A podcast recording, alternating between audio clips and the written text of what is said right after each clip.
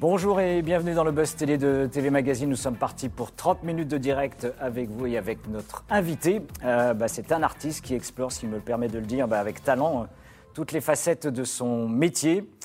Au cinéma ou euh, à la télévision, cet acteur a joué dans plus de 100 films hein, ou téléfilms, parmi lesquels bah, on peut citer quelques blockbusters, hein, Matrix, Hiver 54, il jouait l'abbé Pierre, ou l'Odyssée dans lequel il se glisse dans la peau du commandant Cousteau, ou encore plus récemment De Gaulle, évidemment où il incarne le général, il réalise des films, il met aussi en scène des pièces de théâtre et aussi il utilise sa voix, ce que vous connaissez peut-être moins, de baryton basse, pour interpréter les plus beaux, euh, les plus belles mélodies euh, musiques du XXe siècle et c'est ce qu'il s'apprête à faire pour cette fête de fin d'année. Lambert Wilson, bonjour. Bonjour. Bienvenue dans, dans le Buzz Télé. Le récital de Lambert Wilson, c'est le titre de l'émission du concert de clôture du Festival de Paris que C8, à la chaîne C8, va diffuser le mercredi 29 décembre à 23h20 euh, donc après le prime time, vous y interprétez en effet plusieurs mélodies françaises et américaines, en compagnie d'ailleurs d'un pianiste, Roger Muraro, je crois, qui a été... Euh, très grand pianiste. Très grand pianiste et qui a d'ailleurs euh, remporté, c'était quoi, une victoire de la musique? Il a remporté une victoire de la musique, il a surtout été prix Tchaïkovski. Il n'y en a pas beaucoup des Français qui ont eu prix de Tchaïkovski. Euh, admettons, j'y connais rien en musique classique. Je suis un fan de rock et, de jazz, qui n'enlève rien d'ailleurs sur, sur, les goûts musicaux. Ce programme, est-ce qu'il va s'adresser à moi? Je pense qu'il faut écouter tout pour se faire un jugement. Euh, forcément, euh, euh, il, va nécessiter un petit effort de, curiosité. C'est toujours ça qui fait qu'on découvre d'autres répertoires. Il faut être un petit peu disponible. Personnellement, si vous m'installez devant un, concert de rap, ça va me demander un petit effort. Et ma patience, ma patience va être peut-être un petit peu courte. Euh, mais en même temps, par exemple, pour les amateurs de jazz, les compositeurs que je, que je vais présenter, certains sont américains, euh, Samuel Barber et notamment Kurt Weill, qui en fait était allemand, mais qui a fait des comédies musicales à, Broadway dans les années 40-50. Et il, ces, titres sont devenus des standards de jazz euh, euh, qui, sont repris encore maintenant par les, par les musiciens de jazz les plus pointus. Donc c'est toujours quand même intéressant, on peut toujours glaner quelque chose. C'est pas forcément des spécialistes. Mais cela étant dit, c'est un concert classique que je présente, c'est un concert de mélodie. Je chante comme un, effectivement de façon lyrique, classique. Euh, J'ai pas de micro, c'est un truc oui, c'est un, un, concert classique. Alors c'est un petit peu exigeant, mais euh, voilà, on, jette ça dans l'univers. On verra bien ce qui, comment ça va être reçu. Et pour ceux qui ne sont pas spécialistes, un récital, c'est quoi par rapport à un concert? C'est un concert. Un concert Alors un récital, ça implique généralement que ça, on fait, ça fait plus penser au, chanteur euh, ou à la chanteuse et au pianiste, mais c'est peut-être un récital, par exemple, euh, à deux instruments, violon, piano. C'est, ça implique moins de monde qu'un concert. Un concert, il peut y avoir euh, un seul pianiste, mais il peut y avoir aussi un orchestre. Donc un récital, c'est généralement deux instruments. En fait, non, c'est la même chose. Et, et baryton je disais, on tombe dedans quand on est petit? Alors, d'abord, on tombe dans la musique quand on est petit, c'était évident, parce que moi, j'écoutais énormément de musique grâce à mes parents qui me faisaient écouter. en ce moment, euh, est ressorti West Side Story. Nous, on a été élevés petits avec la musique de West Side Story tous les jours pendant qu'on déjeunait ou dînait. C'était ça, c'était la symphonie du Nouveau Monde de Dvorak, c'était de la musique entre le jazz et la musique classique. Ensuite, on naît avec euh, une voix particulière qui va se développer à partir de l'adolescence pour les, euh, pour les garçons surtout. et ça, c'est comme avoir les yeux bleus, les yeux verts, c'est génétique, on peut rien y faire. Donc, j'adorerais être ténor, j'aurais aimé être Pavarotti, par exemple, ou alors euh, Domingo. Je, ne suis que baryton, qui est la voix la plus banale pour les hommes, en fait. C'est euh, c'est beaucoup plus rare. Euh, il doit y avoir, je sais pas, 15% de ténor et, 85% de baryton. Donc c'est une voix assez banale. Simplement, on peut la développer, ce que j'ai fait pendant des années. Nous sommes en direct donc sur, Figaro, sur Figaro Live. Ben, dites-nous tout, hein, c'est diffusé à la fois sur le Figaro.fr, également la page YouTube de, TV Mag. Quel, quel, regard vous portez sur la carrière de Lambert Wilson. Est-ce que vous l'attendez au cinéma, au théâtre ou en effet euh, en concert? Dites-nous tout et en attendant, on retrouve Damien Canives pour les news médias du jour.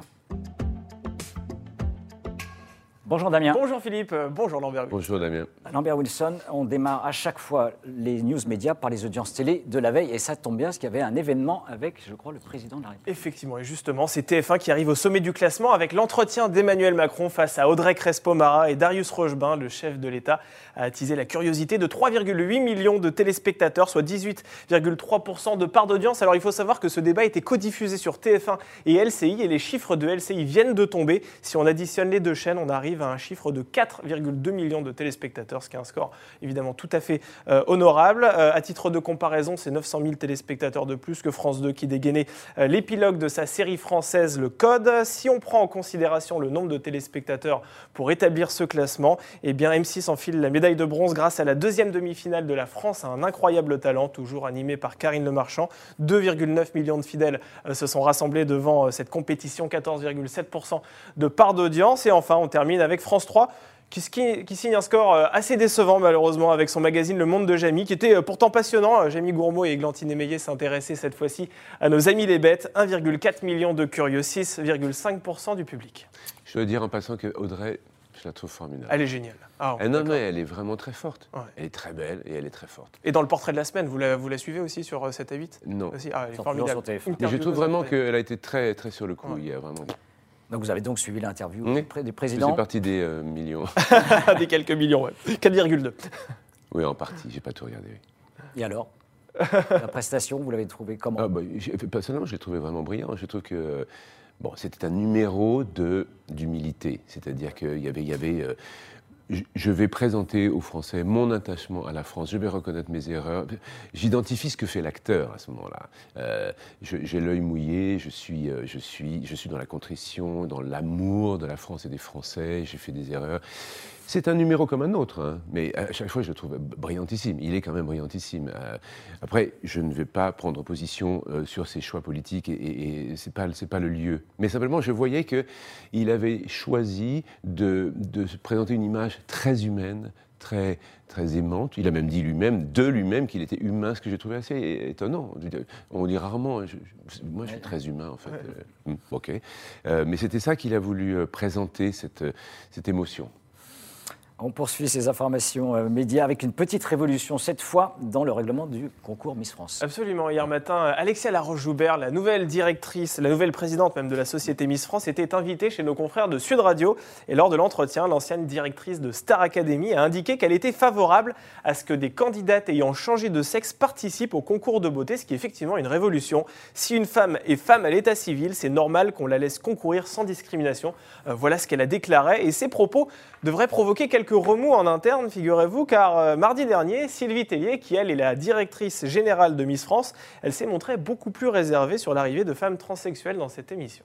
C'est moderne ou archaïque pour vous, Miss France? Il y a eu pas mal de débats avec les féministes qui ont une fois soulevé un certain nombre de questions sur l'organisation. Mais je trouve que c'est complètement archaïque comme, comme organisation, mais simplement, pas, pas comme organisation, comme, comme, comme proposition. Enfin bon, euh, ça m'intéresse pas tellement. En revanche, je trouve que cette arrière-garde qui, s'insurge contre, contre ça, mais ils vont être sacrifiés parce que c'est tellement un mouvement mondial, il y a une telle évolution, euh, peut-être euh, trop rapide, mais euh, elle est inévitable. Je veux dire, il suffit d'étudier ce qui se passe dans les, dans les, dans les lycées. Je veux dire, la notion de fluidité, de genre, elle, est, elle est absolument permanente chez les adolescents. Donc, donc c'est les gens qui sont contre au niveau de l'organisation qui vont se faire euh, euh, euh, laminer. Laminer, mais bien sûr, c'est dans, le, le sens de l'histoire. C'est dans le sens de l'histoire, mais complètement. Vous trouvez que la télévision évolue pas assez vite par rapport à la société? Je trouve qu'elle évolue vite quand même. Je trouve que non, non, je, pense qu'elle est, elle, est un moteur aussi de l'évolution, et je, pense que c'est quand même, c'est quand même pas mal. Apparemment, dans les séries, pour ceux qui écrivent, il y a encore une, faiblesse en France de, de, pour la représentation des, voilà, des minorités. C'est du côté des auteurs, donc, du coup. Euh, bah, c'est du côté des chaînes, surtout, du côté de ce qu'on impose aux auteurs. Il y a, il y a, les États-Unis ont été, et, les pays scandinaves ont été beaucoup plus en avance. Et ce qui fait que c'est une banalité de maintenant de rencontrer des personnages qui sont transgenres, qui sont euh, mm. tout, tout, ce qu'on peut imaginer. Euh, en France, on est encore un tout petit peu. Vous seriez favorable au quota, du coup? C'est une question très compliquée. Je, je, je, crois comprendre que ça règle une partie du problème. Mm. Euh, après, en tant qu'artiste, je me dis, mais c'est pas parce que quelqu'un vient d'une communauté qui a besoin de s'exprimer que cette personne-là va être une personne de talent. C'est un débat très compliqué. Oui. Allez, on termine les news avec une, euh, une nouvelle émission qui débarque sur la chaîne Gulli. Ah oui, tenez-vous bien, le 5 janvier prochain, c'est l'une de nos émissions préférées. La chaîne diffusera en première partie de soirée la version célébrité du meilleur pâtissier. Euh, cette émission était autrefois animée par Julia Vignali sur M6. Elle débarque sur Gulli et c'est Norbert Tarrer et Mercotte qui vont euh, s'y coller, qui vont donc prendre les rênes de ce divertissement. Alors évidemment, cette saison, encore une fois, les candidats vont devoir confectionner des gâteaux les plus savoureux. hein. c'est bien le principe de ce programme. Et côté casting, plusieurs animateurs ont accepté de prendre part à ce concours. Jérôme Anthony notamment, Erika Moulet, euh, Malika Ménard ou encore Joanne Fadjianelli, qui est un des animateurs phares de Gulli. Euh, on retrouvera aussi des comédiens et chanteurs comme Joyce Jonathan, Vincent Desagna ou encore Gwendal Marimoutou, qui est l'un des anciens talents de The Voice. Vous pourriez vous jeter vous-même dans ce genre d'aventure Pâtissier ou même Danse avec les stars, on voit que de plus en plus. Ah, danse euh, avec les stars, en fait. non. si, c'est- Ouais? Non, mais c'est tellement chronophage, parce que le problème, c'est que Bien si sûr. jamais, si jamais ça marche, eh ben, on doit rester très très longtemps. Quelques semaines, oui. Mais ça, j'aurais adoré. On vous l'a adoré. jamais proposé Si, on l'a proposé. Ah oui. proposé. Mais en fait. euh, L'agenda, c'est pas possible. Non, non, non, non, non, non, non. Et puis, euh, oh, bah, moi, je crois que c'est surtout pas possible au niveau de mes genoux maintenant. C'est là qu'à Ah. un moment Ah. donné, il y a- il y a- il faut être raisonnable. Voilà, ça, c'est- Il y a un petit entraînement à refaire. Mais euh, j'aurais adoré ça parce que j'adore ça, danser, et puis j'aime bien la rigueur de ça, et puis je trouve que c'est complètement kitsch et, et drôle. Vous dansez bien, vous? Parce que vous jouez, vous chantez. Est-ce que vous dansez? J'adore danser, mais je suis très, euh, je suis très large dans, dans- dans mon expressionnisme quand je danse. Il me faut beaucoup d'espace. Le, le plateau de Danse avec les stars est quand même très grand. Oh oui, ça c'était à peu près à ma taille, absolument. Merci Damien euh, pour CNews Média. Et place tout de suite, on continue l'interview du Buzz Télé.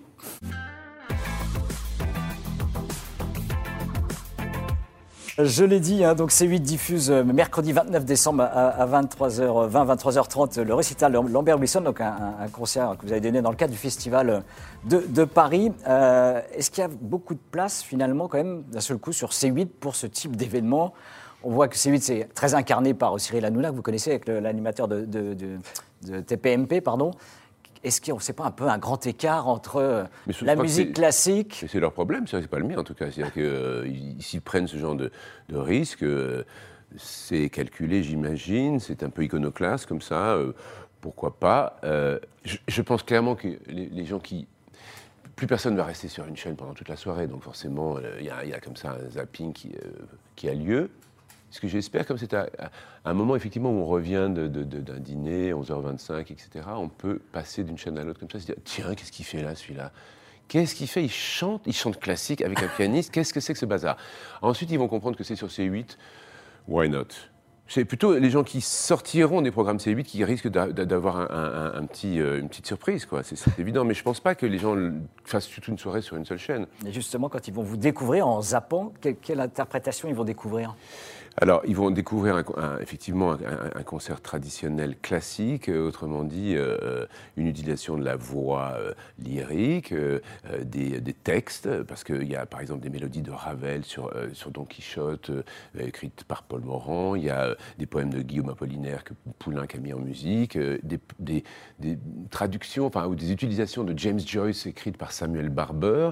Tout ça, c'est une sorte de programme composite. Euh, et puis après, ça s'allège un petit peu vers la fin. On, fait, on va un petit peu plus vers le répertoire de la comédie musicale avec Kurt Weill, qui est un compositeur allemand qui avait créé- fait l'opéra de Katsu euh, dans les années 30 en Allemagne. Et, euh, c'est un petit peu euh, mon melting pot de mes mélodies favorites du moment. Et tout ça, ça vient. Alors voilà, l'origine de ça, c'est important. C'est le Covid.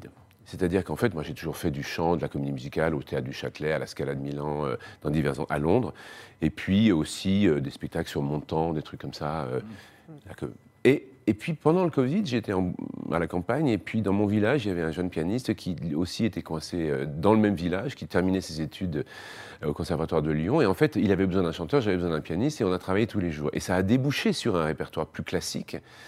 Et euh, je me suis familiarisé avec, avec Ravel, avec Poulenc, avec euh, Fauré, avec... Et en fait, j'adore ça, puisque finalement, j'aurais aimé être chanteur.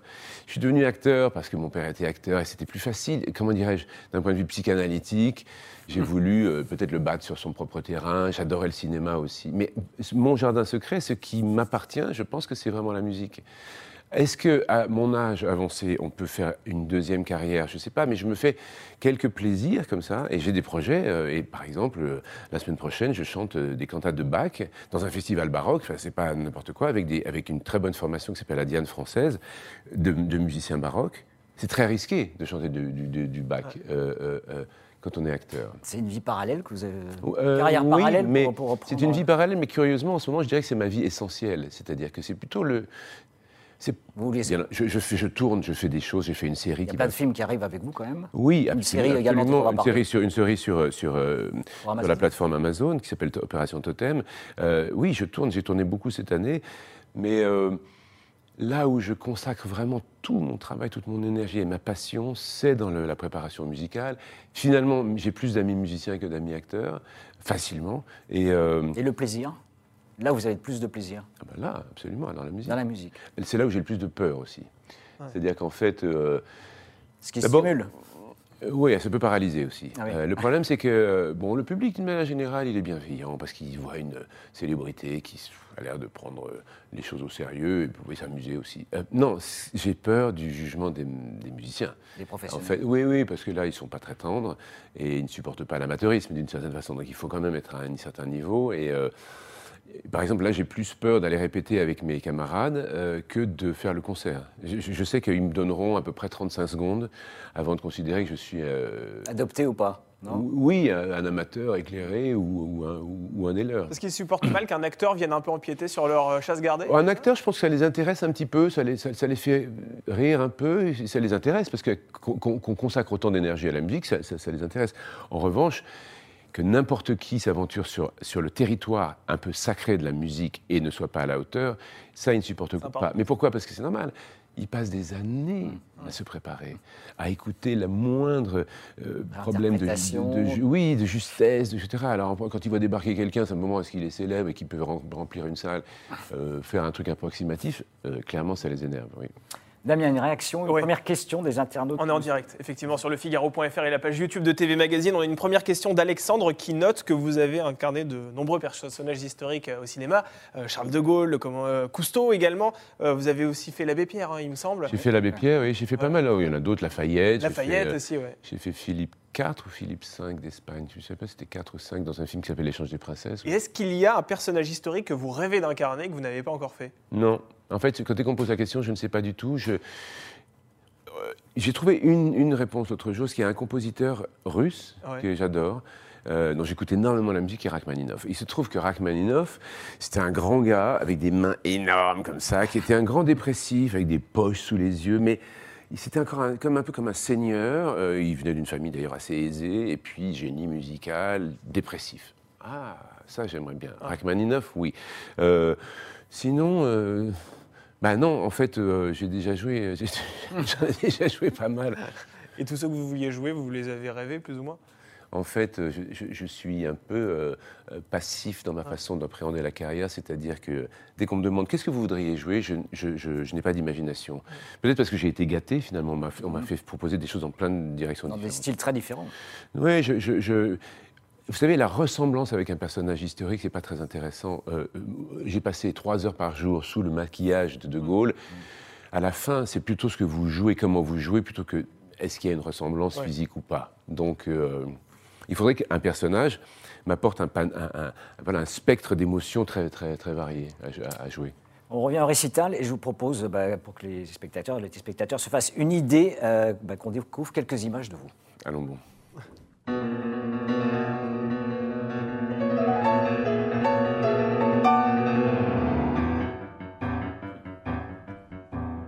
Marichevsky, Rubinstein, Arensky, and Tchaikovsky, Sepelnikov, Dmitriev, and Krianovsky, Godovsky, Artei, Buchev, Moniusko, Akimenko, Soloviev, Prokofiev, Tiomkin, Korchenko, Leskikov, Klobotnyansky, Rebikov, Ilinsky, and Medne, Balakirov, Zolotarev, and Khoshinsky, and Sokilov, and Kopilov, Dukelsky, and Klinovsky, and Shostakovich, Borodin, Lier, and Novakovsky, and Slyatov, and Karganov, Markiyevich, Vanchenko, and Dargominsky, Sherbachevsky, Yavin, Vasilenko, Korvinsky, Rimsky, Korsakov, Musorsky, and Grechaninov, and Glazunov, and Cesar, Kalinikov, Rachmaninov, Stravinsky, and Grechanov, Rushimsky, and Rachmaninov. I really have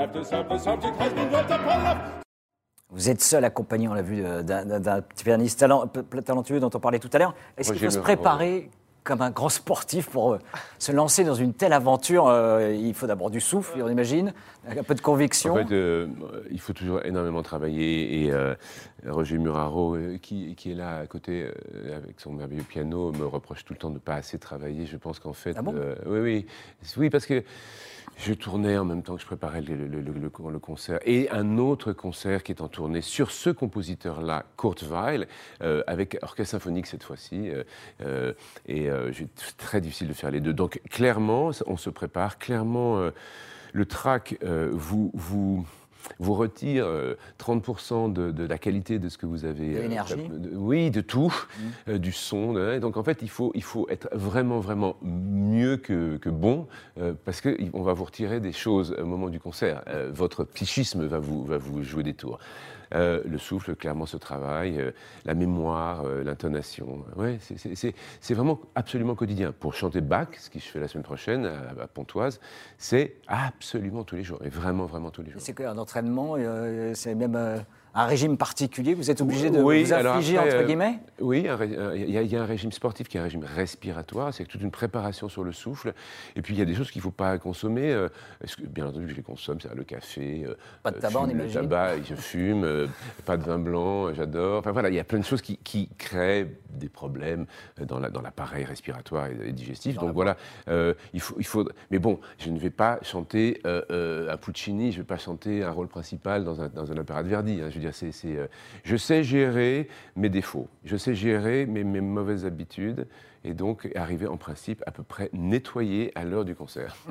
Damien. Allez, on va prendre une question de Thomas qui souligne que vous serez bientôt à l'affiche du nouveau Matrix qui va sortir en salle dans six jours, Matrix Résurrection. Vous reprenez votre rôle du mérovingien.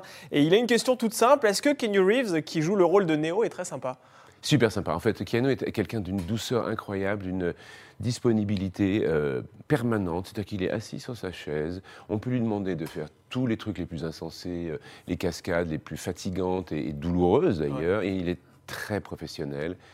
Il est, il est tout à fait, euh, vraiment, profondément gentil. C'est un être vraiment, vraiment doux.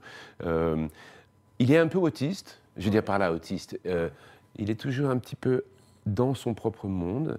Euh, et en même temps, je pense que c'est un très bon camarade. Et surtout, ce qui m'épate, c'est à quel point il est pro. C'est que vraiment. euh, voilà, le, le- la- le- le- le compteur des, des- des jours et des ans a tourné pour lui aussi. Et il faut toujours qu'il soit euh, physiquement au, au top niveau. Et Et, quel lien vous entretenez avec lui? Vous êtes en contact toute l'année en fait, non, non, non, on se voit quand il vient à Paris de temps en temps, et puis on, est, était content de se retrouver. Alors, on s'était pas vu depuis de nombreuses années, et puis on, on reprend la conversation comme si on venait de la quitter. Donc, Comme si quitté la veille. oui, mais en fait, euh, alors je tiens à dire que, que ma participation cette fois dans Matrix 4, elle est assez courte. J'ai une scène simplement. Le personnage du mérovingien a vraiment été un peu A abîmé. changé Ah, il, a, il, a, il, a, il, a, il a souffert beaucoup. Il a souffert. On le voit d'ailleurs dans la bande-annonce où il a une barbe assez proéminente. non, mais surtout, il est devenu complètement, des, des- on dirait un vieux clochard.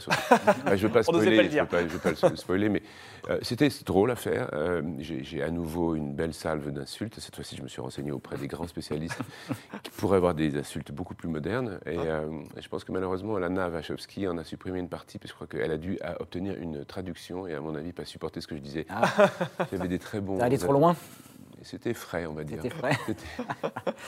Euh, on revient à la musique classique. Euh, peu de chaînes diffusent aujourd'hui euh, de la musique classique. Comment on pourrait inciter les chaînes, bien sûr, et aussi convaincre les téléspectateurs? S'il y a des choses intéressantes à découvrir dans ce registre Comme- musical. ouais, et comment est-ce qu'on on incite les gens à, à- à développer leur sens de la curiosité? C'est difficile. Je pense qu'en matière de musique classique, ce qui intimide souvent, ce sont les lieux. Euh, les lieux, euh, la Philharmonie à Paris, les théâtres, les opéras. ou- On a l'impression que ça va être des lieux réservés à, euh, aux vieux, aux, aux- aux riches, euh, que c'est, il faut une éducation. Alors qu'en fait, euh, non, il y a des places très bon marché, et puis euh, il faut se laisser porter, il faut se laisser. D'ailleurs, il- à chaque fois qu'on conduit des jeunes à un concert, il se passe toujours quelque chose. Il y a une sorte d'émerveillement. Donc en fait, il faut dédramatiser le passage au lieu de la musique classique. Euh, après, les chaînes font leur travail. euh, elles- elles- elles- il, faut, il, faut, il faudrait pouvoir redire ne, ne- ne cédez pas, vous les directeurs de chaîne, aux, aux- aux sirènes euh, du commerce et de, et de- et de- de l'efficacité euh, de l'audimat. Euh, continuez, surtout dans le service public, continuez à, à- à défendre la, la, la, a les victoires de la musique quand même classique, on peut dire. Il y a Prodige qui est lancé euh, la semaine Oui, prochaine sur les jeunes talents. Le concert de Paris Oui, chaque tout, année. tout est nécessaire, tout est nécessaire pour, pour donner aux, aux- aux jeunes le réflexe de la curiosité. Dans les orchestres, il y a des jeunes musiciens, dans tous les orchestres du monde. Ça veut dire que c'est pas un truc pour les vieux, puisque ça passionne des jeunes. Simplement, euh, il faut que ceux qui sont éloignés de cette culture-là, par leur, par leur famille, par leur euh, environnement, culture, se, se- se disent euh, tiens, c'est pas, c'est pas pour les autres. On, a fait un film sur ça. euh, euh, j'ai fait un film euh, au bout des doigts sur un jeune pianiste qui vient de la banlieue et qui est en fait très très doué. Et puis, c'est son parcours de réussite dans le milieu de, la musique classique. Je pense que c'est les lieux, les théâtres qui doivent, vraiment démocratiser l'accès.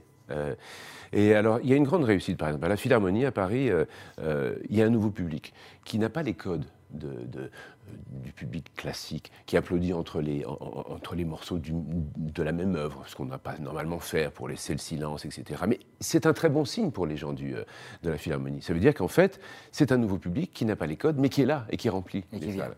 Et parce que c'est pas cher. Et la salle est extraordinaire. Damien. Allez, Chris remarque que vous tournez dans de nombreux films au cinéma, mais néanmoins, il note que vous êtes assez peu souvent euh, à la télévision, dans des téléfilms ou dans des séries. Pour quelles raisons Vous n'avez pas envie de venir plus souvent euh, Si, euh, si, si, j'aimerais bien faire euh, des séries, d'abord parce que je trouve que c'est formidable. J'en ai vécu une ce printemps, qui va être Ouais. diffusée à partir de février. C'est ça, mi-février. Opération Voilà. Totem. En fait, le truc, c'est que ce qui est agréable, c'est de fréquenter son personnage comme ça sur de, de nombreux mois, de passer d'un metteur en scène à l'autre aussi, parce qu'il y a plusieurs équipes. Euh, ça, j'ai trouvé ça très, très jubilatoire et j'ai envie de le faire. Ce qu'on me proposait n'était pas terrible jusqu'à présent dans les euh, euh, unitaires, on va dire les fictions, etc. En ce qui concerne euh, les plateaux télévisés, alors, personnellement, j'ai envie de me faire discret simplement parce que je crois que faut pas être trop vu tout le Ouais. temps. Je veux dire, il faut être un peu mystérieux, il faut pas être totalement accessible. Mais pour la télévision, la meilleure écriture, elle est en ce moment, on peut le dire, euh, pour, les, pour, le- pour les séries. Donc euh, au contraire, moi j'aimerais énormément, et je, et je sollicite beaucoup les, les auteurs en ce moment, et les, et les producteurs de, de séries.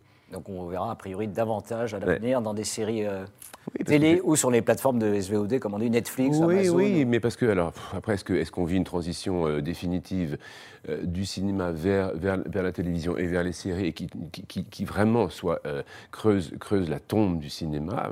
C'est peut-être le cas, ça serait vraiment dommage. Euh, mais il faut aussi survivre. C'est-à-dire qu'il faut. Moi, mon métier, c'est de, c'est de jouer la comédie et de faire de la musique. Donc, je, je- jouerai là où, où je pourrais jouer. Euh, à l'adolescence, hein, vous vouliez devenir Robert Redford. On a retrouvé un- ce témoignage. Est-ce que le gamin de 15 ans euh, serait fier du comédien que vous êtes devenu ou, ou chanteur? Je pense qu'il aurait considéré que ce n'était pas exactement ce qu'il avait imaginé, Mhm. euh, que c'était finalement euh, plutôt mieux, parce que, euh, Dans quel sens? bah, parce que j'ai abandonné les rêves euh, uniquement liés à, à la célébrité, à, à- Star au, System. côté- au star system, au côté international, ça m'intéresse plus du tout. Ce qui m'intéresse, c'est vraiment euh, l'exercice du métier. J'ai pas besoin d'aller en Amérique. En plus, ce qui est merveilleux, justement, grâce à cette globalisation via euh, les, les plateformes, c'est que vous pouvez être acteur lituanien euh, avec avant, il y a 20 ans, 0,0001% de chance de devenir une star mondiale, alors que maintenant, vous, dans le même acteur lituanien, il peut faire une série qui va faire le tour du globe et, et- et faire de lui une, une star mondiale. Donc maintenant, c'est c'est- c'est- c'est accessible d'une autre façon. C'est Ce qui plus s'est passé avec Squid Game, on l'a vu, en effet. On a découvert tous, hein, Oui, un raz-de-marée ça, dans le c'est monde. très étonnant. Mais par exemple, quand je rêvais à 17 ans d'être un acteur mondialement connu, je me dis, mais finalement, est-ce que c'est si difficile maintenant d'être mondialement connu? Puisqu'en fait, euh, les, les, les- les blogueuses sont mondialement connues, les, influenceurs sont mondialement connus. Enfin, finalement, ce qui va être de plus en plus difficile, c'est d'être mondialement inconnu. C'est- Ça va être beaucoup plus chic. Donc il va falloir vous protéger, alors si vous voulez rester Oui, toujours avec mais une moi, part je de suis, sur aucun, je suis sur aucun réseau social. Voilà. Damien, Alors Fabien euh, remarque que vous avez apparemment dit pour qui vous aviez voté en 2017. Ah Euh, apparemment c'était pour Yannick Jadot, c'est ce qu'il nous, c'est ce nous dit. Est-ce que vous ferez la même chose euh, cette année pour euh, l'élection présidentielle? Alors en fait, j'ai décidé de la fermer. Comme, pa- pa- pa- Pardonnez-moi la, la- la vulgarité de l'expression, mais euh, je veux plus du tout m'exprimer sur les choses politiques. Oui. Je veux plus du tout m'exprimer sur les. euh, p- quoi, c'est de je mauvais pense que? souvenirs je pense que les euh, les propos à cause des plateformes, des réseaux sociaux, etc., sont maintenant tellement dé- détournés. Récemment, petit exemple, je reprenais mon scooter et je tombe sur cinq gars qui sont en fait des gilets jaunes, qui n'avaient pas leurs gilets jaunes, mais enfin, ils l'avaient sous eux, ils me les ont montrés. Et ils ont commencé à me demander, mais vous voulez pas parler pour nous, etc. J'ai dit, écoutez, j'aimerais bien, mais on ne peut plus prendre la parole sur ces sujets-là parce que ça va être coupé en morceaux. Ça va être, on vous fait dire ce qu'on veut, on fait n'importe quel montage. Il faudrait faire une émission en direct, être sûr que. Mais même ça, ça va être ensuite repris et, et coupé en rondelles. Et donc maintenant, mon réflexe est au silence, c'est clair, sur les sujets de société. Et malheureusement, je me suis beaucoup engagé sur l'écologie, je me suis beaucoup engagé euh, même sur le social, et je, je- je travaille avec des associations, mais je ne prends pas position publiquement. Vous déplorez un peu cette dictature, si j'ose dire, des réseaux sociaux, euh, justement, qui sont très regardés, aussi très commentés par les médias. hein. En fait, euh, je, suis abasourdi quand euh, j'observe dans mon entourage cette, cette omniprésence de, de- de- de- de l'opinion dictée par les réseaux sociaux. Et je préfère vivre dans ma bulle. Mais vraiment, je, je- je mets des œillères, je, je vis euh, peut-être au 19e siècle, mais, mais je ne vis pas dans, dans ce monde-là. On vous retrouve bientôt au cinéma, comme je crois, dans, euh, dans Planchin, donc avec Franck Dubosc. et La Guillaume suite de. Barbecue, Ouais, oui. c'est la suite de Barbecue. Oui, alors ça, on a tourné ça cet été. C'est le même groupe sans Florence Foresti. Et euh, en fait, euh, au lieu d'être en vacances euh, voilà, dans les Cévennes, les vacances vont se dérouler chez le personnage interprété par Guillaume de Tonquédec, autrement dit dans son manoir en Bretagne, bien entendu, il pleut tout le temps. Et, et puis surtout, ces gens ont atteint la cinquantaine, et voire plus, et le groupe a les problèmes de sa génération. voilà. Et c'est un film, je pense, qui est drôle et en même temps qui est un petit peu plus poignant que le précédent. Il y a un peu plus de fond sur le. Oui, oui, oui, j'aime beaucoup. Et a priori attendu en 2022. Printemps, printemps 22, oui, oui. oui. Allez, on vous garde encore un petit peu avec notre dernière rubrique qui s'appelle En toute franchise. Mm. Type euh, est simple, en toute franchise, vous répondez avec le plus de sincérité possible, comme vous l'avez fait jusqu'ici. Euh, première question quel est le plus beau souvenir, votre plus beau souvenir de carrière? Alors, le, le plus beau souvenir, c'est c'est très simple. C'était lors d'une comédie musicale, euh, Candide, de Leonard Bernstein, et je jouais trois rôles. Voltaire, qui raconte l'histoire de Candide, le professeur Pangloss, le professeur de philosophie, et son contraire, qui est Martin, qui est le grand pessimiste. Et je l'ai chanté au théâtre du Châtelet, à Paris, mais à la Scala de Milan. Et je faisais Voltaire en italien, Pangloss en anglais, et Martin en anglais aussi. Et j'ai chanté 12 fois, je crois, au, au théâtre de la Scala de Milan. Alors, je peux vous dire que ça bat euh, tous les films, tous les. euh, D'abord parce que j'avais un trac incroyable, puisque c'est l'opéra de la Scala, enfin, là où a chanté. Enfin, je veux dire, Et vous, êtes, vous étiez bilingue, vous êtes trilingue? Il a fallu encore. quatre- euh, ouais, quatre langues, oui. quatre Euh, langues, oui. Mais bon, là, là ça m'a vraiment fait passer un cas, parce que c'est Voltaire qui parle dans la langue du 18e, en italien, donc avec des imparfaits du subjonctif, des trucs très compliqués. Donc là, j'ai fait un, un net progrès. Mais c'est surtout parce que je savais que là, à ma droite, avait chanté euh, Calas, quoi. Enfin, je veux dire que Hmm. c'était l'endroit des. c'est un lieu sublime. Et, je ne me suis pas fait sortir du tout par le public. Au contraire, c'était un grand succès, cette, cette- ce, Candide. J'avais un micro. hein, je veux dire, je ne me suis pas pris non plus pour Caruso, mais euh, Et à l'inverse, votre pire souvenir? Je crois que les pires souvenirs, c'était. euh, c'est toujours les souvenirs de- de- d'embarras, de, de- de honte, des choses qui sont liées au physique, qui sont liées. mais de- J'ai fait une comédie musicale, restons dans la comédie musicale, euh, à Londres, avec l'immense actrice Judy Dench, celle qui joue M dans, dans- dans James Bond. Oui. Et on avait une scène où je jouais un, officier de l'armée suédoise euh, avec un, un grand uniforme, et très, très sexy, comme ça, un peu abruti, et qui, je, devais, je devais mordre dans un, des fruits en plastique, bien entendu, une grappe de raisin, mais j'avais une moustache dans le, dans le, euh, comme personnage, comme ça, 1900. Et, et mes, euh, mes moustaches sont restées collées sur le, rai- sur le, rai- sur le raisin en plastique. Et en fait, j'en ai des milliers de- d'histoires comme ça. C'est toujours les, les- les- les souvenirs de honte. C'est la honte physique. Vous savez, comme Non, c'est pas de quoi faire, mais c'est. Ben, il nous arrive, il nous arrive en société des, des- des moments où on ne contrôle pas forcément tout ce qui vous arrive. Mais quand c'est sur scène devant des gens, ça prend des proportions. Alors là, mais on n'a n'arrive le pas à se rattraper. On n'a pas le temps, on ne peut pas se rattraper. On pas Et, et ça s'est vu du coup. Ça s'est vu que votre moustache était restée. Ah bah oui, mais j'ai eu énormément de problèmes avec la moustache pendant toute la représentation. Et J'ai chanté par exemple une fois à l'horizontale, c'est-à-dire qu'en fait, au lieu de chanter de- avec le visage vertical, je, je me mettais de plus en plus euh, avec le visage à l'horizontale parce que la, la moustache était en train de tomber, mais je voulais pas qu'elle tombe. C'était absurde parce que c'était beaucoup plus naturel d'arracher la moustache que de chanter à l'horizontale. Oh, bah, y en a des Mais pourquoi on milliers. prenait pas des, grappes de, des vraies grappes de raisin? Pourquoi on place Ça n'aurait pas empêché le problème de, de la moustache.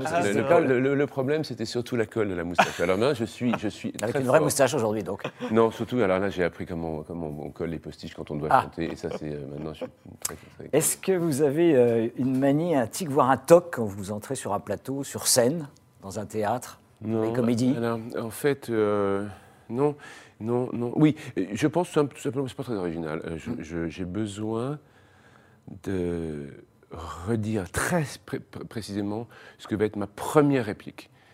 Après, à un moment donné, euh, il faut s'abandonner et ne penser à rien. C'est-à-dire qu'en fait, ça c'est vraiment mon père qui me le disait, parce que je faisais des préparations un peu à l'américaine, acteur studio, je me mettais dans tous mes états, etc. Il me disait, mais c'est fada, il faut être vide, ne penser à rien, et puis, ok, alors si je pense à rien, je- j'entre en scène et je ne sais pas ce que je dois dire. Donc je, je me concentre uniquement La rampe de lancement, en fait, un peu. oui, hein c'est la première, la première phrase, la première réplique. Celle-là, il faut vraiment qu'elle soit. euh, Et puis après, hop, on, on ouvre le parachute. Et puis, euh, on vit chaque moment. Alors si vous n'aviez pas été artiste, quel métier auriez-vous pu exercer? J'aurais été jardinier, je crois. Jardinier? Oui, enfin, jardinier, paysagiste. euh, J'aurais travaillé la terre, j'aurais créé des jardins. Je- je- je- ce que j'ai fait dans- dans- pour, pour moi-même. À la française, euh, anglais ou. Tout. Toute Enfin, non, plutôt, plutôt, plutôt inspiré par les, par les Anglais, c'est clair. Euh, j'adore les plantes, j'adore la, la- la botanique en fait. J'aime énormément mémoriser le nom des plantes et, euh, et- savoir ce dont elles ont besoin, savoir où il faut les planter. Et ça, ça aurait été vraiment ma passion. oui. C'est Enfin, ma passion, tout simplement. Si vous pouviez faire renaître une seule personne célèbre, ce serait qui Ah là là. Oh là là, que c'est horrible, pour le- c'est horrible pour tout le monde. Je pense que j'aurais envie de, de, de parler, pourtant il n'était pas bavard, mais euh, j'aurais aimé euh, converser avec Maurice Ravel, par exemple. Ah oui. Parce que je pense que c'est un, un compositeur absolument extraordinaire. Mais Maurice Ravel, après, je- tout de suite, je pense à Marcel Proust, après, je pense à. Je pense à enfin, il y en a tellement. Mais. euh, euh, Maurice Ravel, qui aurait sans doute rien à dire sur sa propre œuvre, mais j'aurais aimé l'observer simplement. Ce type qui a créé cette musique tellement extraordinaire, pour, pour moi je trouve tellement extraordinaire, dont on, et on ne sait rien sur, pas grand-chose sur sa, sa vie. Il va y avoir un film qui va se tourner là en ce moment euh, sur lui. Ouais, Maurice Ravel. ouais. Une autre question, qu'est-ce qui vous déplaît le plus dans votre caractère et dans votre apparence physique? Ah, dans mon caractère, c'est ma, c'est mon impatience. Et mon impatience avec les, avec les objets surtout. Je, Ah me, oui, je me plains des objets, je suis maladroit et, euh, et impatient. Ça veut dire Vous que- disputez très souvent avec votre des objets? Enfin, pas plus tard que ce matin, en venant ici, euh, bien sûr, j'ai un, un rapport très conflictuel par impatience Ouais. avec les objets. C'est-à-dire qu'après tout, un objet, il ne me demande rien. Il, plutôt inerte, en général. Il est inerte, etc. Donc je lui en veux tout le temps. Surtout la technologie moderne. Je, je- je suis. euh, et Smartphone, puis, euh, par exemple. tout. Ouais. Oh, une prise déjà, une Ouais. prise c'était très compliqué pour moi. Euh, j'ai- non, j'ai un côté un peu médiéval pour ça. Moi j'aime bien les, les- les trucs en bois, quoi. À Les- l'ancienne. Les, les écuelles, quoi. Vraiment, bah. Euh, et euh, pff, non, le physique, non, c'est une notion plutôt qu'un trait. Ouais. C'est- je, me débat avec la- avec, avec, avec l'âge, c'est-à-dire que Ouais. comme, comme tout le monde, c'est une réalité nouvelle, parce qu'en fait, on est obligé, nous, de, de livrer qui on est euh, jour après jour, de façon très chirurgicale devant le public, euh, et euh, ça, ça implique des changements d'emploi. Il faut être en phase avec ce qu'on est devenu. le corps change, même si on travaille.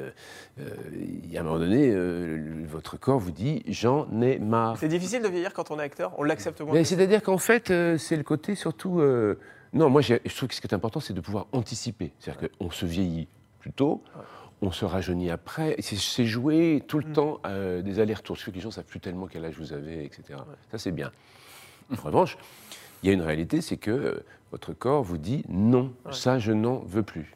C'est-à-dire qu'effectivement, le Danse avec les stars Non. Non.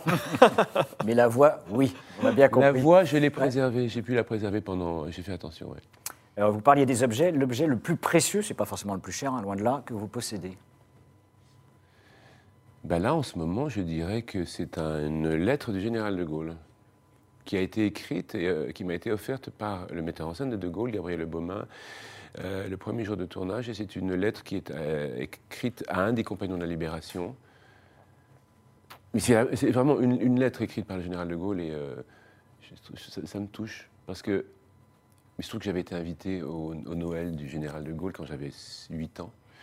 Et j'ai aussi, le, le- le- ça ce serait l'objet numéro 2, j'ai gardé le Bristol, euh, L'invitation. euh, par le général et sa femme, euh, Yvonne. Et euh, parce que je sais pas pourquoi, j'étais bon élève, c'était, il y avait un élève. Vous l'avez rencontré à l'Élysée, c'est ça?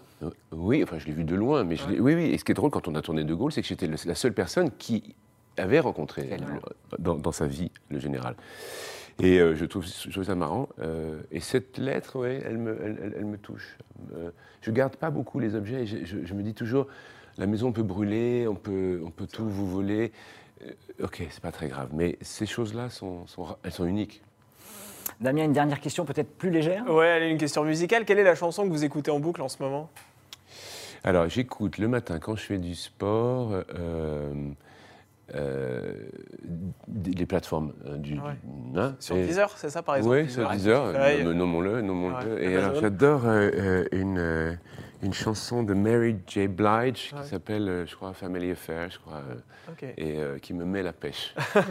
Et en fin de journée, donc ça c'est le Ah matin. non, non, en fin de journée, c'est euh, le matin, le- le- toute la variété pop, etc. Et puis après, c'est euh, la, la musique classique. Et surtout, découvrir des œuvres. Découvrir. ah, c'est- c'est par- J'ai un jeu, je me fais toujours des, des, des quiz. Des blind tests, ouais. ou des blind tests pour- voilà, sur, sur, les, sur France Musique ou Radio Classique. Je me dis, ça, c'est c'est quelle époque, quel pays? Ah oui, d'accord, ça a l'air un tout petit peu les steppes de la Russie, d'accord, c'est peut-être. Je suis comme ça. Très bien. Lambert Wilson, merci. Merci Merci beaucoup. d'être venu sur ce merci. plateau. Je rappelle, hein, donc on vous retrouve le récital de Lambert Wilson hein, le mercredi 29 décembre à 23h20, 23h30 sur la chaîne C8. Et nous nous retrouvons demain avec un ou une. Un nouvel invité, c'est un nouvel invité, un animateur qui officie au sein du groupe Énergie. Il anime son émission depuis bien des années. Vous l'avez connu dans la méthode Coé. Il s'agit de Sébastien Coé, qui sera demain avec nous sur ce plateau pour nous parler de sa nouvelle série de podcasts. Merci Lambert Wilson encore et très Merci bon beaucoup. récital Et c'est le récital Lambert Wilson et Roger Muraro, parce que Et c'est pas uniquement le mien. au piano.